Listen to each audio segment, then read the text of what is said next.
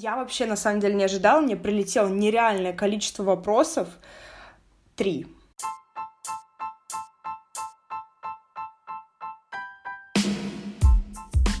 Всем приветик. Мне, короче, сказали, что в моем подкасте, ну, типа, когда люди критикуют что-то в моем подкасте, как правило, говорят, что я часто очень затягиваю, и еще говорят, что у меня очень длинные подводки, то есть я там 6 минут говорю о том, как я ненавижу детей, и потом перехожу к той части подкаста, в которой говорю, что детей я все-таки люблю. Поэтому сегодня нереальный, мега дикий экспресс-подкаст, а Самое важное, что я забыла вам сказать, еще мне говорят, что нужно больше движа, нужно больше экшена, больше шуток, больше юмора. Эм, да пожалуйста, наверное. Как бы я-то не против все это дать, и вообще поугарать я только за. Единственное, что я просто сейчас скажу, типа, вот, ребята, сегодня будет нереально смешно, а на деле окажется какое-нибудь говно. Хотя, на самом деле, пофигу, мы с вами тут веселимся, поэтому давайте разгонять э, неистовая тусня сейчас начинается. Я в группе писала, что уже подкаст Метропластик с вами почти полгода. Я логично решила, что за это время, возможно, накопились у кого-то какие-то вопросы, потому что как-никак в моей группе уже 101 подписчик. И я такая, ребята, везде, где хотите, можно задать вопрос, или даже не обязательно вопрос, что угодно можно сказать, и в подкасте мы об этом с вами поговорим. И я вообще, на самом деле, не ожидала, мне прилетело нереальное количество вопросов.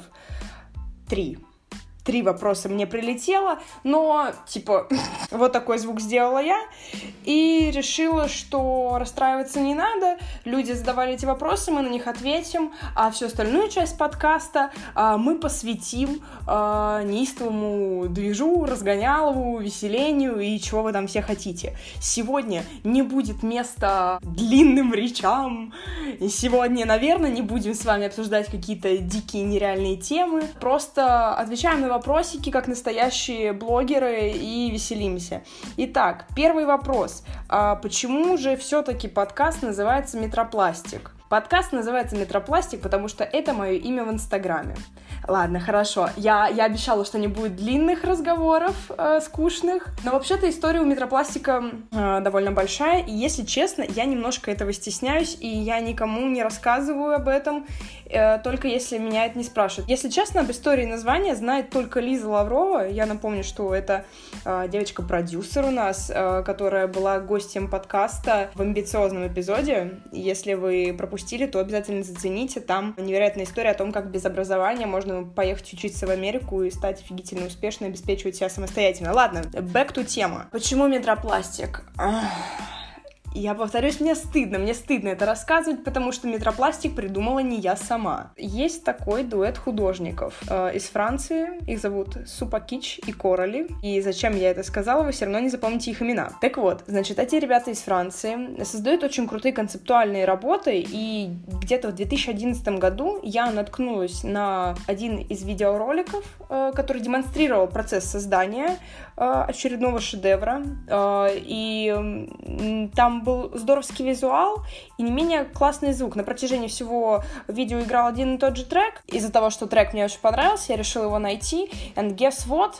Название его «Метропластик». Знаете, в этом мне еще больше стыдно признаваться. Не знаю, почему у меня такой страх. Мне очень сильно не хотелось, чтобы кто-то узнал, что метропластик придумала не я сама. Я стараюсь как-то во всем быть оригинальной, такой, знаете, первобытной, самобытной. И то, что само, как, как бы сама концепция, само ядро, вот олицетворение, обложка э, моего творения не придумано мной, по мне всегда это очень сильно било. Так вот, э, в чем мне еще стыдно признаваться, это в какой-то момент, э, трек-то он есть и ВКонтакте, но помимо моего трека под названием Метропластик есть еще мои подкасты. И я такая думаю, блин, пипец, если э, кто-то в аудиозаписях начнет искать Метропластик, они же наткнутся на этот трек и все поймут. И в какой-то момент э, я нашла все треки ВКонтакте с названием Метропластик и переименовала их. Я вообще жалею, что я это рассказываю, но да, это произошло. И знаете, что самое смешное? То, что это как бы не работает, потому что они в поиске все равно продолжают, продолжают выдаваться. Вот, я раскрыла вам все карты, мне, ну да, мне немножко стыдно. И, ну, надеюсь, вы примите меня и такой неоригинальный в плане названия. Вообще, когда подкаст э, я свой начинала, у меня меня вопроса особо не было, как называть свое шоу. а, потому что я хотела побыстрее начать, ну, то есть уже побыстрее выпускать материал, а плюс, когда ты регистрируешься на хостинговых платформах каких-то, тебе нужно как бы вписывать название подкаста, и я хотела быстрее всем этим заняться. Я такая, да, ладно, хорошо, метропластик, whatever. Вот, э, такая вот история. Но все равно метропластик, вот как само слово, как какую-то концепцию очень сильно люблю. Мне прямо, ну, нравится, как это звучит. Вот. Следующий вопрос отношение к ситуации с Голуновым. Я э, хочу также обозначить, что у нас сегодня как-то очень неравномерно будет скакать э, информация в подкасте, потому что будут грустные темы, будут веселые темы, будут необычные темы. Итак, отношение к ситуации с Голуновым. Знаете, мне кажется, весь хайп со всем этим уже прошел, все, кто могли какие-то выводы сделать, уже их сделали. Вот, единственное, что я услышала одну очень интересную мысль, которую бы хотела с вами поделиться в отношении этой ситуации.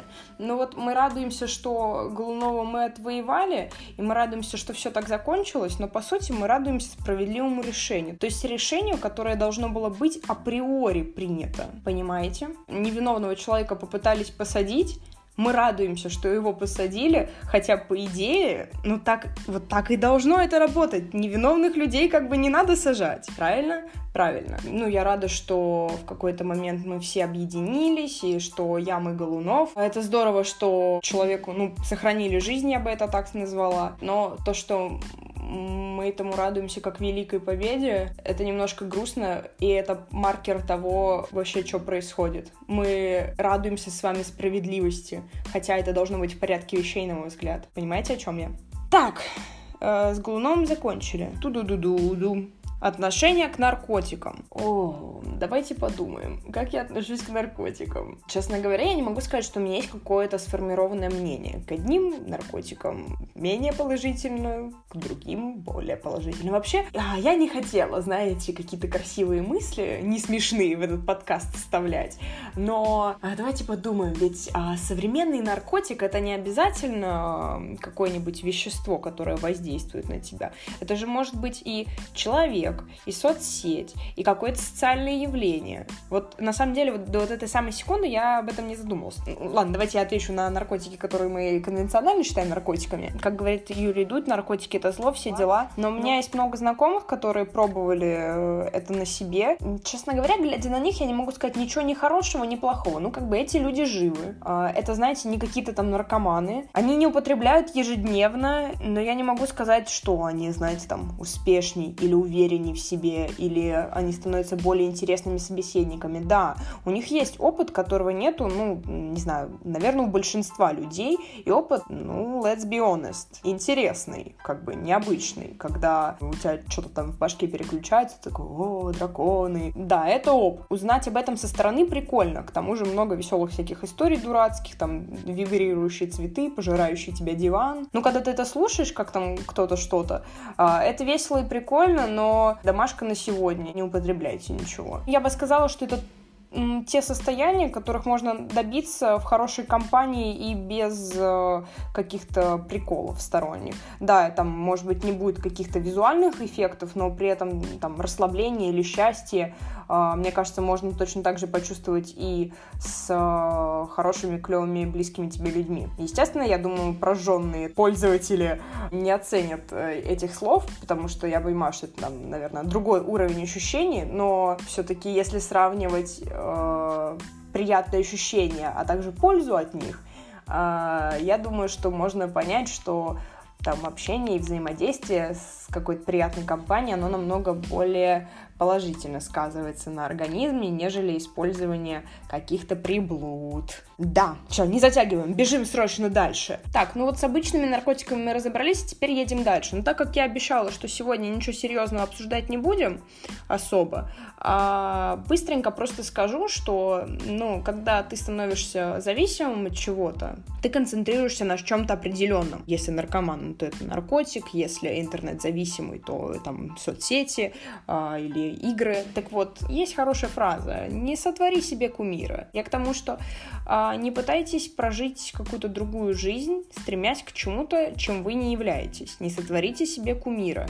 Не позволяйте чему угодно в этом мире стать вашим наркотиком. Неважно, что это. Слепая одержимость и постоянное желание, постоянное преследование чего-либо и кого-либо, по-моему, до добра не особо доведет. И если это происходит, мне кажется, ты резко теряешь концентрацию и перестаешь обращать внимание на другие вещи. И качество их существования, оно теряется или снижается, или разрушается. Подумайте об этом. Из-за того, что на все три вопроса я уже ответила, а в подкасте осталось еще гора времени, давайте, давайте, чё, чё, чё, чё. Мне говорили, что вам надо больше шуток.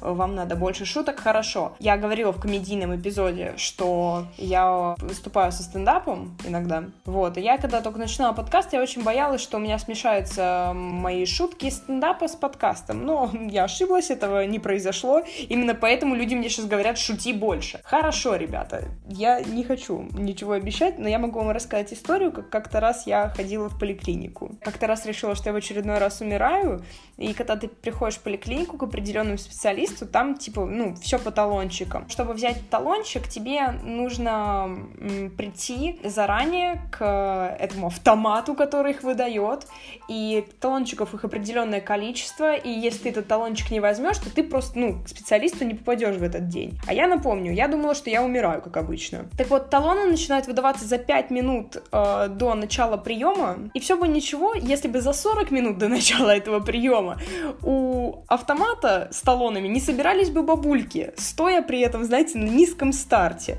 И вот, знаете, остается 5 минут, 1 секунда, стрелочка так в замедленном действии, так типа переключается, эти бабули просто с какой-то крейсерской скоростью, просто Усейн Болт, мне кажется, им завидует, несутся к этому талону. А, и самое прекрасное во всем этом, что есть всегда одна бабуля, которая успевает быстрее других. Так вот она, знаете, она становится там, такой талончиковой мафией, якудзи, потому что она все, она уже держит этот район, она контролирует. Она единственная, кто может нажимать на этот экран, и она единственная, кто будет решать, пойдешь ты к пульмонологу или к кардиологу. И как бы все толпятся вокруг нее, она, знаете, оглядывает всех таким взглядом, типа, чё тебе к кому? Мне к кардиологу. Ладно, тебе можно. Пульмонолог? Нет, талончики еще не начали выдавать. Жди, салага. ну, типа, реально.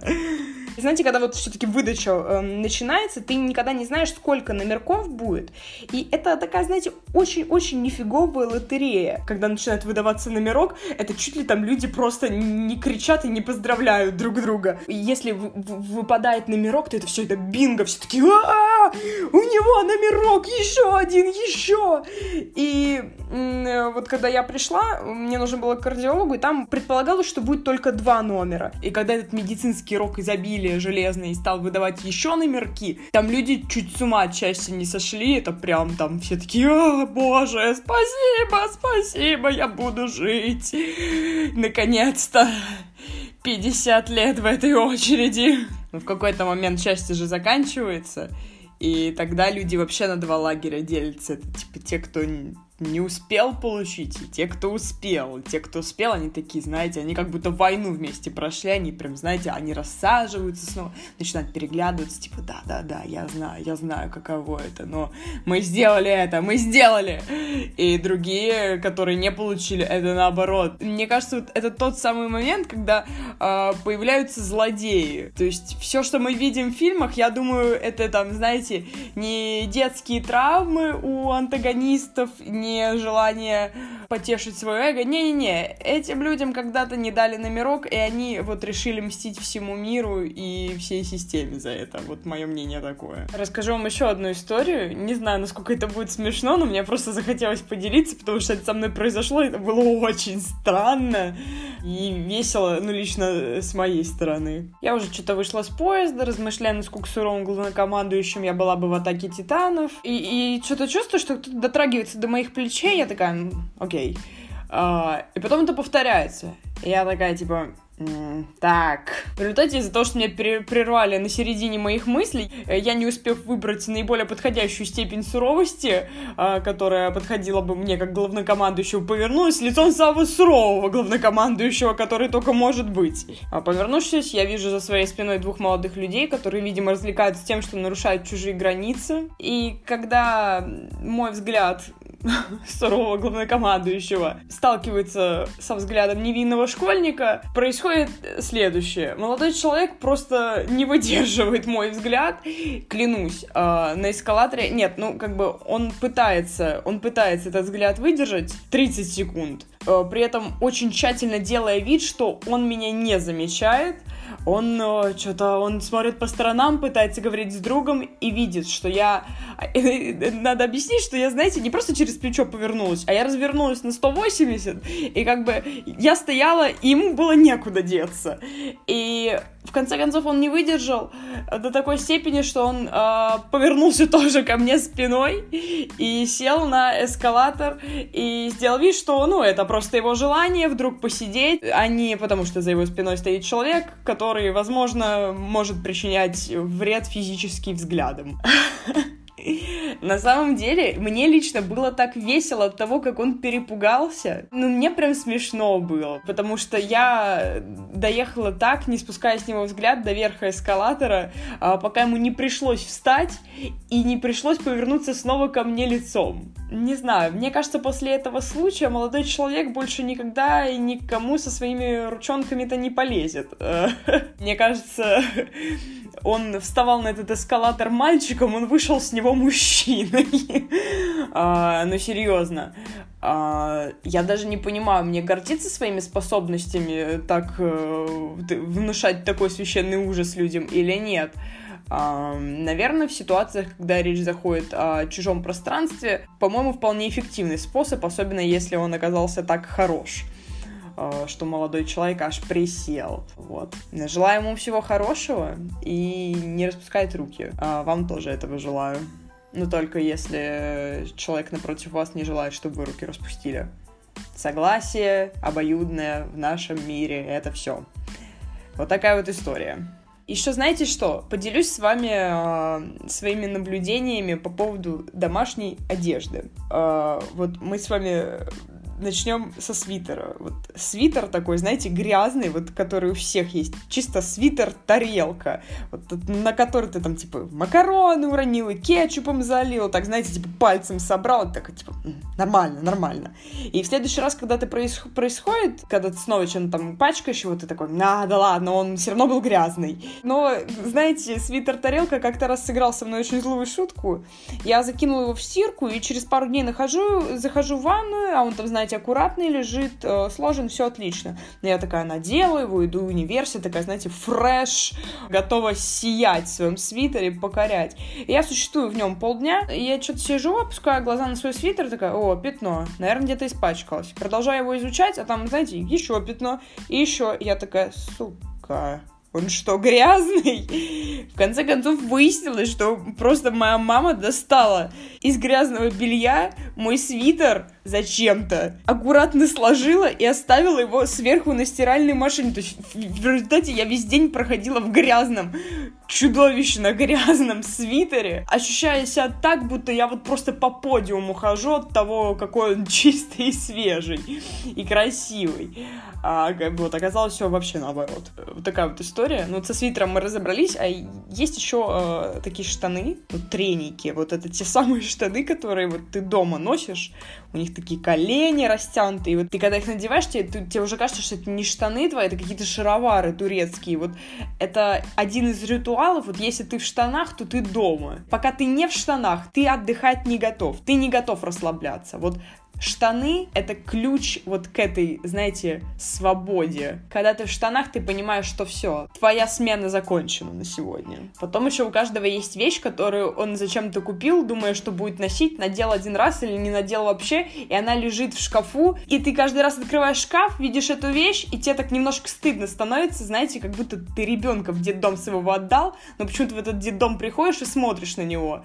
И закрываешь каждый раз шкаф с мыслями, типа, ну, Ну, когда-нибудь, ну, обязательно, наверное, возможно. Ну, зачем-то же я это купил. Э, самое чудовищное, что эта вещь в 90% случаев тебя так и не дождется. Хотя в магазине ты такой, боже, это вот это, это я, я не буду это снимать с себя никогда.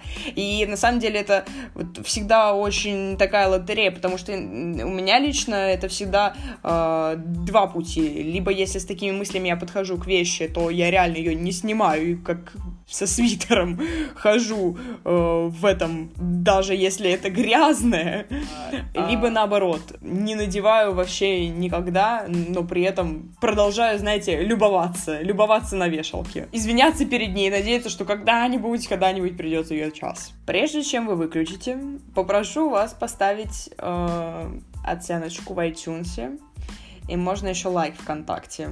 Это мне нравится очень, когда лайки там, вот это вот обожаю. Вот такой вот эпизод. У нас с вами, не знаю, мне, мне лично было весело, он получился по-моему, короче, чем обычно, но, по-моему, забавно.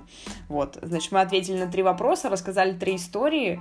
Надеюсь, что хоть в какой-то момент вам было смешно. Если есть какая-то критика, обязательно вкиньте ее, я буду только рада. Вот, э, с недавних пор можно, кстати, критиковать меня анонимно. Э, залетайте в группу, там во вкладке Ask Метропластик можно написать мне говна всякого. И я не узнаю, кто это был. Но лучше так не делать. Ну, если хотите, сделайте. Если я такие чувства у вас вызываю. Если вызываю другие, то тоже можно написать анонимно. Очень надеюсь, что смогла вам поднять настроение. Пожалуйста, высыпайтесь, кушайте хорошо, проверяйте свои свитера на наличие пятен, прежде чем э, надевать их. Пускай все у вас будет круто. Всех обнимаю. Всем пока.